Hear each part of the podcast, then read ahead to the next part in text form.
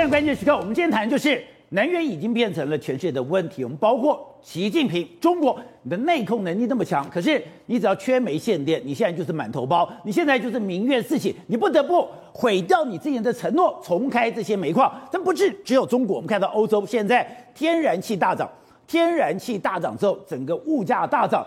欧洲现在受不了了，我们就看到了普丁现在在旁边虎视眈眈，要北溪二号进去。北溪二号只要进到欧洲，它对中欧洲的掌控力就会越来越强。而台湾呢？台湾这两天也讲了，现在我们二零二五的非核家园计划，当然我们可能要付出很大的代价，而它能不能成功，这是一个很大的问号。但已经有人看到商机了。我们看到，在美国。最大的能源公司贝泰公司，它跟我们台湾非常密切关系。台湾的水电站、台湾的核电站有很多都是由贝泰在台湾盖的。现在他们竟然要在台湾投资一百亿美金，他们就讲了，现在未来台湾的天然气是一个非常巨大的市场，未来台湾的再生能源也是一个巨大的市场，而这个巨大的市场，居然连贝泰都看上了。贝泰如果进来，是不是代表美国政府进来？因为贝泰跟 CIA 的关系非常密切，而美国政府进来，你就发现，在军事上，在能源上面，他似乎要把来台湾牢牢的掌握在手里边。在这一段，台湾国际法学会的副秘长林廷辉也加入我们讨论。庭辉你好，大家好。好，So，我就看到这消息，看到是日经新闻提的，居然备胎，哎，这个全世界最毁誉参半。代表美国 CIA，代表美国政府，在各个地方，等于说是侵吞呃鲸吞蚕食的备胎是要来到台湾了。对，而且我们十二月十八号的公投呢，莱猪来说对美国来说是个 kimochi 的问题，但是三阶对美国来说是个商业利益的问题，所以美国对三阶呢，它也要必须要有所表态。为什么？其中因为三阶牵扯到很多美国的公司，特别是有一家神秘的公司叫做贝泰公司。贝泰跟三阶有关。我们曾经说过，贝泰是一个什么？跟美国过去所谓经济杀手的时候，他就是以贝泰公司当成一个，你要去那个地方盖电厂啦，要地方盖这个马路啦，去跟那边盖这个水电站，盖这个管线。贝泰公司都是非常非常重要的角色。现在呢，备胎又看吃掉秘鲁水资源的就是贝泰。贝泰现在又盯上了这个台湾。哎，这不是我们说说了，这是日日经的这个亚洲版，他讲了。你看，U.S. Construction Titan 备胎公司 eyes on 一一百亿台湾 Energy Jackpot 就红利，他盯上了台湾一百亿的能源大饼，所以显见而来。宝杰，贝泰公司跟美国呢，准备未来可能三阶过关之后，台湾的天然气还有台湾未来的庞大商机，可能美国的企业都要牢牢把它掌握在他的手里面。而且里面特别提到，他对我们的天然气，对，对于我们的这个所谓的再生能源，对，是视为巨大市场。而且事实上不只是这样，连我们台积电很多东西其实都是跟备泰有关系。所以被，包括说我们这一次 Google 来台湾，不是盖了非常多的这个资料中心吗？其实都是备胎帮他做的。所以备胎其实它的。这个资源啊，它这个所谓在台湾的工程是包山包海啊，一百亿哎，未来如果真的再生能源都用到说，说哇，备胎里面商机，为什么他会说有一百亿的商机？十年，这是备胎亚太区的总裁他亲口说出来一个状况。好，那他讲的，那备胎是一个怎样的公司？他现在到了台湾，对台湾会有怎么样影响？而且我看到还做了一个非常厉害的动作，是。澳洲不是有很多太阳能？没错，他居然把澳洲的太阳能透过地下的电源电缆，对，送到新加坡。对，事实上贝泰是什么公司？我跟他讲，事实上贝泰是一个美国西部的一家公司，它其实已经成立了一百一十八年。一百一十八年。对，你看它的涵盖范围包括什么？水库、电厂、油田、油管等等，房屋等等巨大，全部都是这个样子。它在过去一段时间里面来说，我们台湾的核二厂的反应炉，包括说我们这个核三厂的反应炉，它是担任所谓的总工程师顾问的部分。所以过去台湾发展核电，它都。扮演一个非常重要的这个角色，甚至他是核二核三的工程总顾问。对，甚至你看，这是吃完台湾的核电，现在要台湾吃台湾的天然气。我们跟他讲，但这是在台湾的电力事业，它就有这么多，它。台上面都是台湾的电力的，是这个包括林口啦，包括新达啦，很多都是他做的。发电厂，甚至海外，海外也有他非常多做的。那工程事业来说，也是一大堆。这个包括化工事业啦，包括环保事业啦，包括交通事业。我跟他讲几个大家一定耳熟能详的重要的工程。宝杰呢，英法海底隧道就是他盖的。哦，真的啊？胡佛水坝也是他盖的。所以，他其实是一个非常非常厉害。他甚至过去一段时间，你刚才讲到的这个南美洲玻利维亚的水危机，就是他引爆的。哎，对，哎。台湾当时做捷运的时候，对，总顾问也是他。我们现在的环状线的总顾问也是他做的，所以他其实呢，他就是一个非常包山包海的公公司。那他为什么那么厉害呢？主要原因是他后面有非常多美国的势力在那里面。我们来讲，还有美国势力。我们讲，现在我们就对比一个状况，中国现在不是在搞“一带一路”吗？中国的一带一路是谁？以中国的共产党为核心嘛，它有很多国企出去嘛。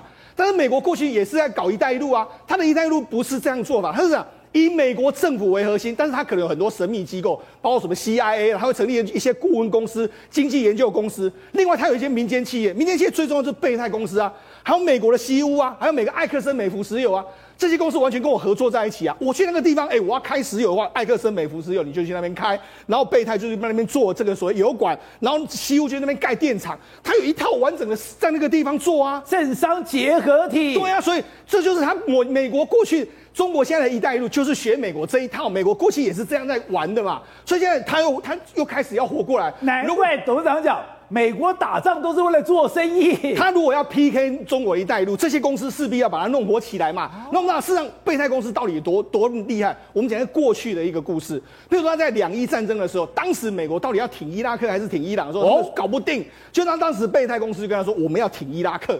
为什么要挺伊拉克？因为伊拉克那边有非常多的油管，我们已经要在那边盖了，而且有非常多的油田，我们已经准备要去挖了。备胎公司和美国公司都已经探听好，所以他们就。”游说美国的团，美国公司说，美美国政府说，我们要停海山啊，就最后就停海山了，就是因为他们说要停海山，就贝泰可以影响到了美国的战争策略。果然，两伊战争结束之后，他就进到伊拉克去，他就开始有非常多的油管嘛，油管非常多的时候，保杰让后来出卖这个伊这个伊拉克的也是这个备胎公司啊。因为贝泰他当时他们专门盖油田的时候，盖那些油油管的时候，总是会遇到一些抗议人士嘛。抗议人士的话，就可能有一些不正当的手段。后来他们捅出来说：“哎，你有这个所谓这个化学武器攻击，也是他们讲的啊。”所以他们扮演天使、恶魔都是他们在身上啊。所以他们是商人，也是间谍。所以难怪 CIA 是他们的后盾。所以你知道他们就影响力到底有多大？他现在哎，为什么日经亚洲版会特别报道这家公司？他当然是个不一样的公司嘛。我就讲这样。我们讲他在台湾做什么？Google 的数据中心，然后麦寮的这个石化专区里面，也他也在做啊。然后台积电六轻也是他盖的。台积电到海外去的这个厂，这个这个所谓亚利桑那州的厂是他盖的啊。你看他的他在台湾有一个子公司叫泰兴嘛，泰兴你看他包括大铁大潭呐、啊、大潭的这个扩张计划，这目前都是他在做的嘛。交通部高雄站的这个地下化工程啊，然后包括说中油第三接接收器。这就是他做的吗？我们的三阶是他的。对呀、啊，那金山的一号厂啦，包括说像中钢的这个相关的这个工程啊，还有包括说像台电的一些相关的设备，台北捷运环状线等等，都他做的、啊。所以他就是他做了非常多，甚至你看核灾这个这个核污染核灾也是他去弄的啊。甚至这个香港的赤鱲角机场也是他盖的、啊，他会做，他会处理辐射水污染，他是包山包海，他是美国第五大没有上市的民企公司，所以他是一个非常大的公司啊。所以你看他这么多，那所以他这一次亚洲日经亚洲说哦，他要来到我们台湾啊，大举特大搞特搞，他会非常在意嘛。另外一个就是说他在怎么，他现在准备在澳洲发展一个更大的项目。我们知道在北北澳洲这一带，特斯拉或者很多公司去那边发展，因为这个地方日照非常好。所以没有大量的电力输出，那当然电力输出问题是你澳洲没有那么多电力啊，那怎么办呢？他就说，哎、啊，这样好了，我们现在准备要盖一个从这个超高电压的这个线路，我们要从这个澳洲达尔文这个地方往往上拉，拉拉拉到新加坡，拉到新加坡的时候跟新加坡亚洲的这个电网互相连接上，那这个总工程总总长度是四千两百公里，那预计在二零二七年要投入营运，这个下去的时候，它是可以把亚澳洲的电网跟亚洲的电网完全串流在一起，哎、这个对他来讲商机到底多大？他当然，以前我们看到电网，你要透过陆路系统才够连接跨国电网，现在在海底也可以做跨国电网。对，因为为什么？因为事实上在这边，它这个我们知道特斯拉，我们讲过特斯拉之前这边有非常多发电站，它有很多储电站嘛。那因为我们这里不是澳洲不是有一度这个发电量不够的时候，它的储电站发生发挥作用嘛？但是问题是没有那么多电的时候，它就用这样把它输到这个地方来，这是它一个超刀计划、超大计划的这个工程。那除了这个之外，我们讲实际上这一次为什么我们说？三阶里面后面有非常多美国公司，我们事实上三接有很多美国公司。哎，我们这一次不是讲吗？台中港，因为台湾过去我们的液化天然气用我们台湾自己本身的船，但是我们台湾的船其实船期没那么稳定，然后有时候呢，如果真的是需要船需要这个天然气的时候，没有，就没有。美国有一家叫做钱尼尔的这个能源公司，它现在已经来到台湾，我们台湾的这个台中的液化天然气，他们现在已经第一第一艘船的 LNG 船已经开始在这边卸货，它已经来了。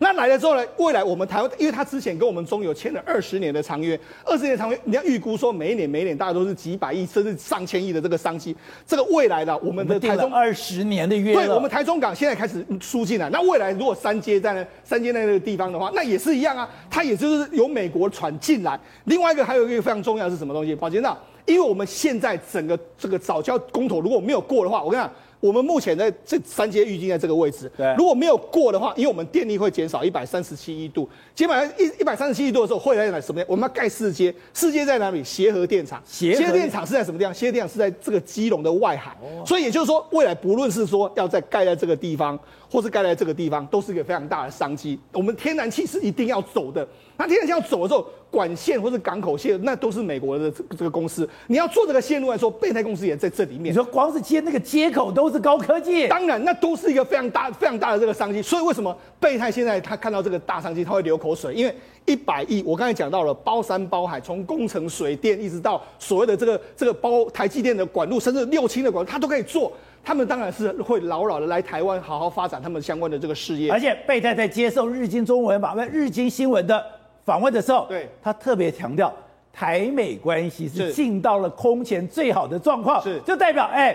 我不是代表我自己，是我是代表美国进来的。因为我们知道备泰过去的这个例子里面来说的话，他很多的这个，包括说他的以前的这个资讯上，很多都是美国国务卿退下来了。舒兹，舒兹就是那，因为他甚至连以前的伦斯斐，哎，跟他们关系都非常好嘛。所以你都知道，实际上他就是一个美国跟很多政商关系非常好的一个公司嘛。那当然你要说他后面有没有美国的这个政商实力在里面，那当然是有嘛。有啊、所以你要说，事实上这一次的三阶，或者说这一次的，包括说不论是三阶四阶，或者未来台湾的清洁能源发展，其实美国美国的公司一定，特别是备泰，一定是扮演一个非常重要的角色。所以董事长，现在台湾跟美国绑得越来越紧了。现在备泰进来了，他说台湾未来的有一百亿这些能源商，一百亿美金的能源商机不止啊！你看为什么是这个美日经亚洲报道？日经亚洲是哪一国的媒体？日本。日本为什么他们也要来呀、啊？对不对？所以这个备泰是全世界第一大的工程公司哦，我们叫做 construction 公司，是工程公司。但他同时兼做工程顾问业务啊。那他的兴起刚刚讲过嘛，他是从做胡佛水坝开始，那了不起的一个公司啊。啊，只有他敢投资。那个让当时没有人敢做，他们老板非常有魄力。那这个公司里面你也知道嘛，他出过国务卿嘛，出过国防部长，对，伦斯斐跟贝跟跟就舒兹都是他们公司的嘛。所以这个是了，这个公司非常复杂，而且它股票没有上市。它为什么变那么大？美国人就问一句话：哎，你为什么公国政府工程为什么一定要都要给备泰做？对，他说备泰很简单啊。怎么样？备泰是全美国全世界唯一一家公司，你告诉他明天要罚款。他马上拿十亿美金出来，他随时有十亿美金的现金，随时现金拿十亿，根本不跟你啰嗦。他有钱多的不得了的公司，他就是有钱，不光是技术好而已，因为有钱技术一定好，你放心。他就这样。然后第二段呢，他当时呢，他的角色非常特殊，他因为他跟着政府的脚步同时在做，所以他当时进入中东的时候，对，他是沙乌地跟中东工程的最大承包商。那这承包这个工程的时候呢，有油管、有炼油厂等等相关业务，对不对？中东的油管是他做的，全部是他，全部是他，全部是他。然后他做的同时，办公他的当然 CIA 就跟着进去嘛，CIA 就用备泰公司的工程师的名义，对，潜伏在里面做当地的这些所谓的情报工作嘛，对不对？同时中介一个最重要的东西，军火。他们因为有 CIA 进来了嘛，他中介军火，中介军火，所以大型军火是他们中介的，他们公司没有介入，都、就是 CIA 的人员跟着一起进进去，所以他不是光是很简单的一个做工程，因为工程里面很他有很多人脉关系的打通，因为他在这个美国的高层关系太好太好了，你知道，所以你要知道它很特殊。那就是说台湾这个部分呢，你看到它叫泰兴啊，泰兴其实是什么？是备泰跟中兴工程公司合作。台湾的中兴工程合作，所以当时中兴工程公司后面的老板是谁？是经济部嘛？那经济部管什么呢？管电厂。管电厂。所以这个能源就是他做，所以这一定是他错，因为他都安排好了，可能世界各地到处都看到备胎的踪影了啊。那个他是那能力技术都超前的了，他的能力超强，规模太大了嘛。所以他如果在台湾，如果这一次。按照这个讲法，四项公投里面，AIT 的处长孙小雅已经表态了，我吃美国猪的，我小孩也吃美国猪的，代表我吃莱猪的。莱猪已经表态，连三阶都进来了。核四公投也是他的，核四公投，核四他更厉害，他是全世界最大的核能发电厂的承包商啊。啊他是做核能发电厂，所以台湾赚做什么都被美国赚走了。当当然，台湾本来就是美国的五十一州嘛，这个大家只是他不承认你而已，随时把你丢包，对不对？可是所以说，这个利益本来就是归美国利益要拿的，这个本来就是，大家也不要吹牛，只是国民党也不敢讲。国民党窝囊也不敢讲，因为国民党过去也是跟他们也有合作的关系嘛，所以我觉得这个事情并不是一个坏事。那备胎进来台湾这个事情呢，会被日本的媒体爆出来，这才是一个有趣的一个事情。日本也想分一杯羹。日本因为三菱这都做下包嘛，对，因为他如果因为备胎如果来，他买的这些东西，因为你知道吗？这个所谓的这个现在的路面上的这些天然气槽。里面全世界做的最好的一家公司，有他们可以做有一种是全面浮在浮在地面上，对，有一种可以浮在地下一地下一半，地上一半。那做最好是哪一家？你知道吧？是三菱重工，密斯必须做全世界最好的。所以这个天然气储存槽，天然气储存槽，它的技术可以全世界它有发展，它有专利的，它可以做到一一做到地下一半，地上一半，然后整个管理那个那个不是那么简单一个东西，那个随时会爆炸的，就吓都吓死你。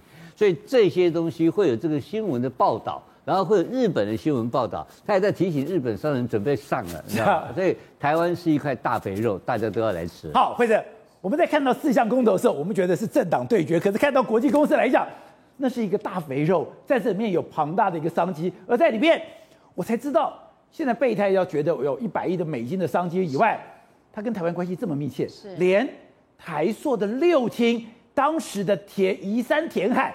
都是他们干的。对，其实后来我，因为其实我跑台塑这么多年，我没有听过这家公司，但我一查之后发现，哎。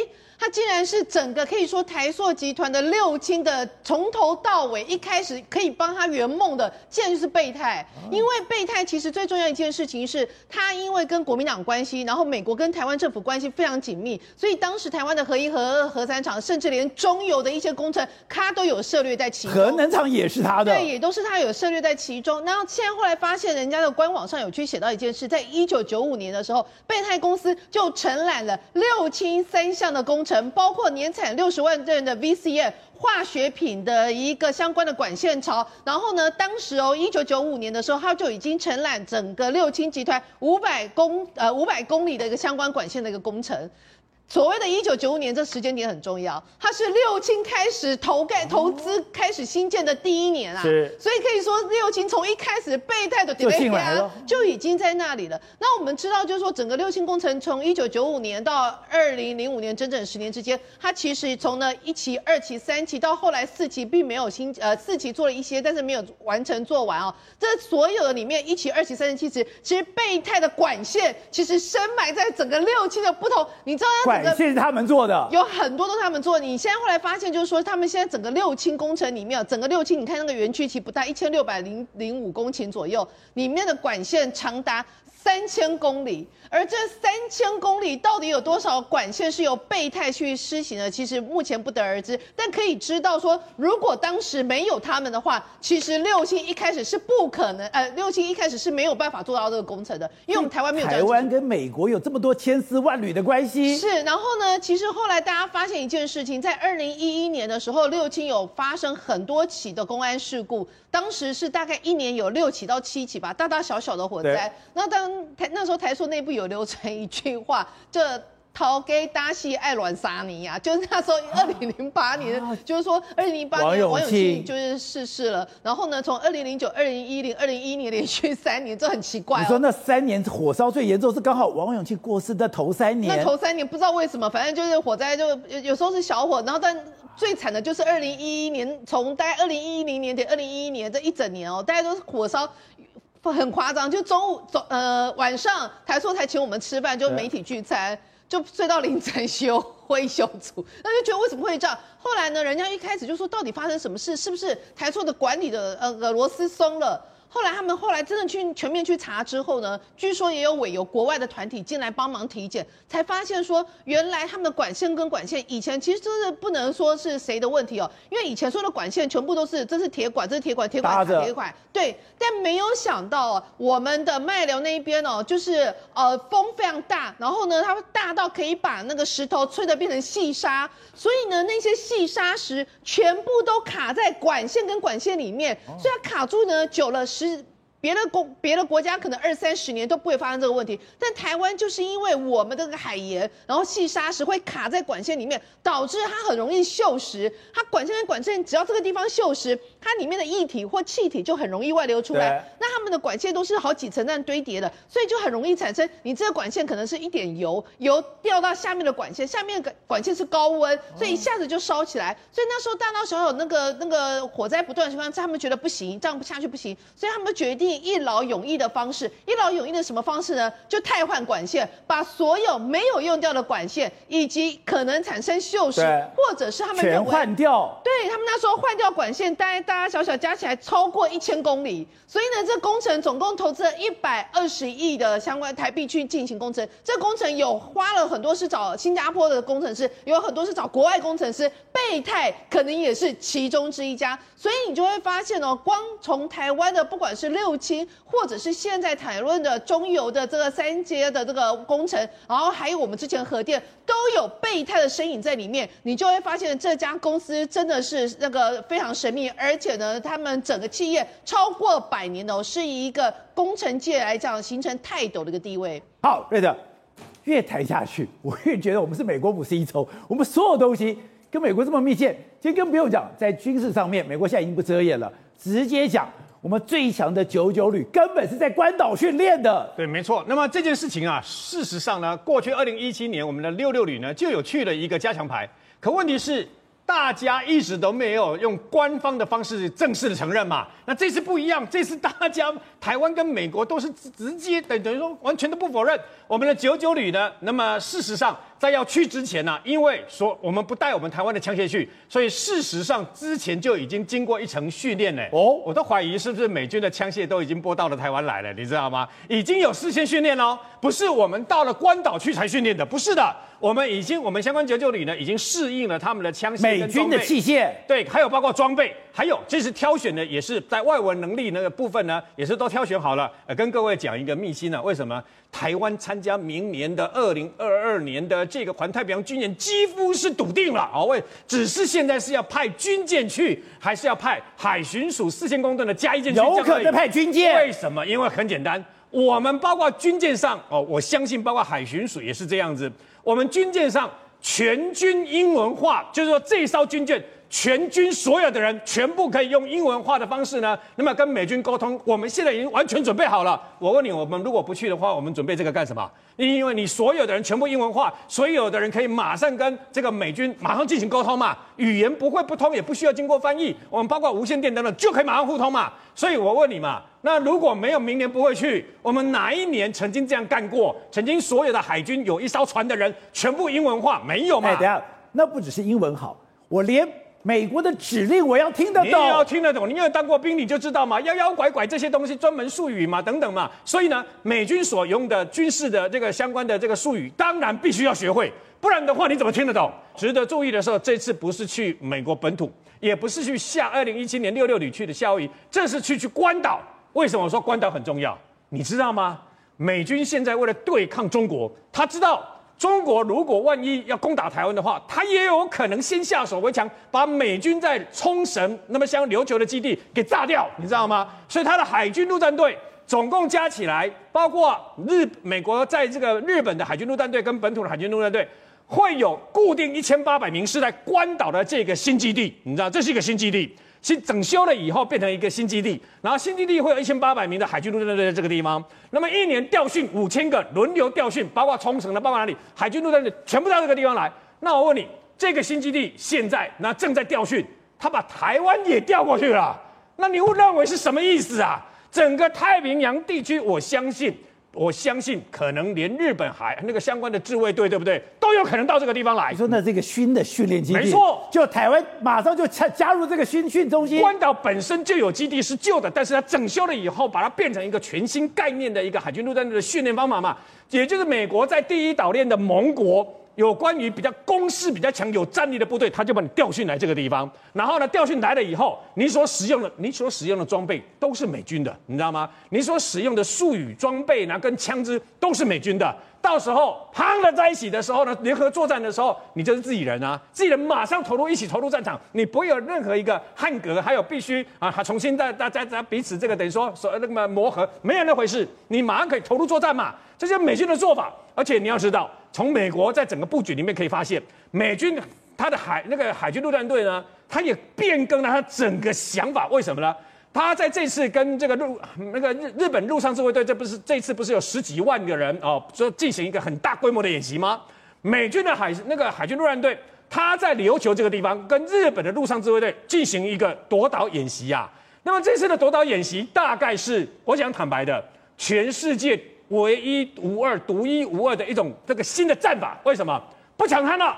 以前不是都要抢滩吗？对啊。那抢滩的话，哎，我知道你要抢滩啊，所以我就在等在这个地方。像我们的很多这个重炮八寸流，是啊，包括我们的战车，包括我们的这个雷霆两千都准备好了。你要下来，我就我就干你嘛，对不对？至少埋一些地雷吧。对啊。问题就在这个地方，他们不抢滩了。美国的海军陆战队现在用什么样方式？用空中的优势，你知道吗？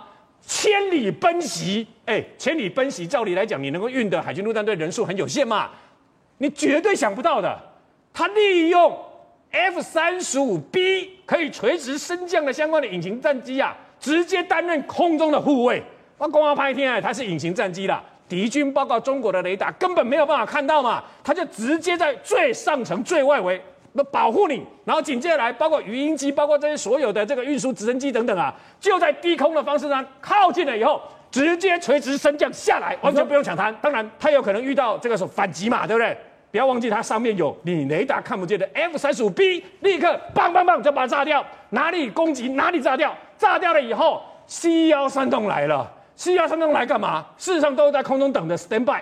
C 幺三栋来了以后，马上定点那目标空投相关的弹药补给、油油那个汽油等等，所有的东西全部弄下来。海马式火箭弹还在来了，还在了，来了最重要的海马式火箭弹。海马式火箭弹一弄上去了以后，各位，你想再抢回来这块地，那就难上加难呐、所以人家现在美国的海军陆战队是这样思考的。哎，你不要忘记，台湾也有海马斯火箭弹。所以呢，事实上。包括整个战法，包括整个武器，包括整个编制，就几乎美军把台湾纳为跟他们是一个盟友一起训练。所以对台湾而言，这次不不要只小看他说一个这个等于说加强牌过去而已，不是这样子的。要看到的是，我们已经跟美国是实质上的军事同盟了。好，在我们刚刚讲，《华尔街日报》做了一个独家的报道，拜登在私底下开会的时候，居然用不屑的来形容中国，因为。在气候边界会议上，他们的做的承诺完全没有兑现，代表拜登现在非常不爽中国啊！不爽中国的时候，我就怎么搞？本来他就搞你的留学生，在川普的时候，你的留学生根本不能来；拜登的时候，留学生可以来，就没有想到最近这几天，对于留学生，我虽然让你来，我让你来得了，进不去。没有错，拜登搞留学生，因为我们之前是看到这样的，川普在川普任内的时候，一次大刀一砍，一大堆大六七成的中国留学生连签证都拿不到。后来呢，轮到拜登的时候，我们发现，哎，拜登放了很多人进来，签证都拿到。我们以为拜登呐、啊，好像这这件事情就没没事了，就没想到拜登搞得更过分了。哦、他把每一个中国留学生都当间谍在处理。现在有一个美呃中国的，他在他他虽然中国人，可他在日本工作，他日本工作，他有中国籍，然后后来他申请到美国的金融学校，可去念书了，签证也拿到。就你知道他下飞机的时候，一下飞机就被带到传说中的小黑屋。他们那个小黑屋是干嘛？就每个中国留学生都很担心被带到小黑屋，带到小黑屋十之八九要被遣返。但你被带到小黑屋的时候，他就问你很多问题，这不打紧哦。你知道他为什么？我说他把他们当间谍代替，怎么样？原因第一件事，你身上所有包含鞋带、包含皮带。包含的哦，你裤子有那种一条一条东西，全部剪断或换掉，怕你自尽。哎，那是我关紧闭的时候才这样子被对待的。对，对他怕你自尽。然后呢，像他外套，外套有那种像他他穿皮外套，皮外套这边不是有很多那种皮带吗？对，全部剪掉，他不管你价钱。他先把你当间谍看，然后呢，开始把你手机没收，然后把你钱没收，然后所有东西要全没收，然后然后就开始逼问你说你来这边干嘛？你是不是有什么企图？你有没有什么？可问题是我只是一般的留学生，我这样被逼问，然后呢，他后来要求说，请你交出你手机的密码，完全没有人权。完全没有手机密码要交出去，手机密码就好好，他就交出去。结果呢，那个人就把手机拿下来，让看了半天，对不对？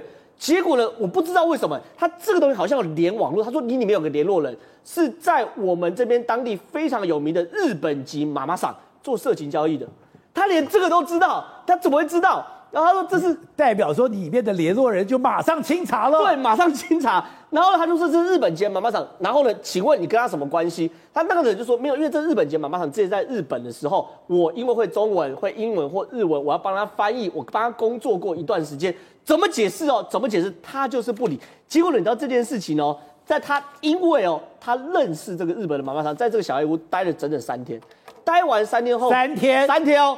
待完三天之后呢，被遣送回日本。其中回日本的时候，哎，正常就遣送，对不对？你知道，哎，他的签证被画成这样。他的签证被画成这样，还故意搞你的签证？对，这种乱七八糟写，现在还能用吗？当然不能用，你画成这样怎么用？他把签证画成这样，然后然后就叫你回去。所以呢，他回日本之后能不能再来？因为他说在一个月就学校就要开学啦，所以你最后能不能不知道？哎，这是个女生呢，这女生是妈妈桑啊，她不是认识个妈妈桑吗？不是，这个日本留学生，不是这个中国的留学生是个女的，也被这样对待，就这样被对待啊。然后这是妈妈桑，所以他就然后就滚，就这么赶回。日本去，然后未来呢，他能能不能再去都不知道，然后签证能不能再重发也都不知道。然后呢，有另外一个男生也是这样，哎，男生过去哦，他就去哦，人家就逼问说，你来这边干嘛？他说我去念这个理工科的研究所。他说你念理工科研究所，那你哦。把你在研究所、在大学做的实验告诉我细节，用英文报告。那个人说我也不记得，我英文也是乱乱七八糟的。我就是英文不好，我来这边留学嘛，结果也被遣返。所以现在非常非常多人发现说，拜登对于中国超级强硬。为什么？因为拜登民调不行了，只有四十四趴认同拜登，而且呢，有四成的民主党人说，其中选举要换人选举。所以对于拜登来说，只能对于中国更强硬，打中国牌。好，提问。现在中美关系没有最强硬，只有更强硬吗？拜登真的对于习近平没有参加气风气候高峰会议这么生气吗？对，当然非常生气。今天他骂中国、俄罗斯还有沙乌地阿拉伯，根本就是不负责任的国家哦。那当然，拜登为什么那么生气？主要原因是因为拜登最重要的政绩当然就是气候变迁。对，如果他气候变迁搞不好的话，那当然他民主党没有执执政的这个所谓的基础了嘛。所以刚刚有提到，这拜登这个所谓的政后有提到，就是说美国的这些人其实都把中国的这些留学生全部都看成是间谍了，当成间谍。也就是说，他不是单纯只是留学生，而且还没有心哦。他说在现场会有两个人，一个上白脸，一个上黑脸。一个不去对你极尽威胁之能事，一个说你只要说出来你就没事了，哎。那不是跟我们要去看白色恐怖的那个警总一样吗？对，对，特别是不止间谍而已，就是说你只要跟解放军或者是跟军方有任何接触的话，原则上美国都现在不让你入境了。哦，我记得在两两年前的时候，那。南京大学有一个教授叫朱峰，他事实上到了洛杉矶之后呢，后来呢在机场就在这个所谓的管制区内哦，有两个 FBI 的就来找他，然后呢就问他说：“你是不是南京大学的某教授？”他说是，然后说：“请你给我们看护照。”结果护照拿来之后，直接上面画个叉叉，直接画叉叉，美国签证画叉叉。他说：“我还有儿子在美国读书嘞，我以后来看参加他毕业典礼怎么参加嘞？”结果你知道吗？他告诉你，就问他说：“你是不是在帮解放军做任何研究？”他说：“没有啊。”等一下。就这样子乱涂鸦，乱涂鸦，就是说你只要拿到美国签证，但是即使到美国，他基本上美国抓到你的小把柄之后，就把你的签证全部换涂鸦，然后告诉他一件事情，说以后你不用来美国了，就告诉你说以后你就不用来美国。为什么？因为现在就是跟真的跟中国之间切八段的一个概念。那不管是人员的交流，或者是教师的交流，或者是研究生的交流，完全都开始终止了。这就是美国为什么要跟中国切八段，因为他了解到中国都在剽窃美国的技术。盗取美国的技术，所以现在要跟中国隔离开来。那现在呢？气候变迁的事情又是这样子。习近平一直不跟美国见面，对。那这时候呢，这怎么办呢？当然要打台湾牌嘛。你看到这几天为什么突然间都一些军事交流的新闻跑出来？来，当我们九十九旅的这个，你不能打别的牌嘛？你干嘛老打台湾牌呢？对，你看到、这个、过两天好日子不行吗？是啊，九十九旅的不就住在东沙吗？你今天是不是在关岛训练完之后，会不会把这些训练完的再？回到东沙去呢？这其实就是故意放出这个消息。哎，而我们的国训练我台湾最强的部队，训练完了以后，帮你美国去守那个最险恶的地是，方。然后我们国防部长也不敢否认哦，还是这个所谓默认或者是承认，的确台美之间的军事交流从。这个蔡英文总统开始接受 CNN 专访以来，后面来看到每个部长哦，你看到包含我们现在陆军司令刚从美国回来，然后也跟美国谈妥了所谓的明年的整个合作计划，还有训练计划。所以一件事情就是说，今天美国一定要逼到让中国就范，让他狗当然不是狗急跳墙，就是让习近平真的出来跟习近平跟拜登来讲，好好谈，好好面对这件事情。而中美之间的关系呢，就在现在这样的一个氛围之下，持续的恶化下去了。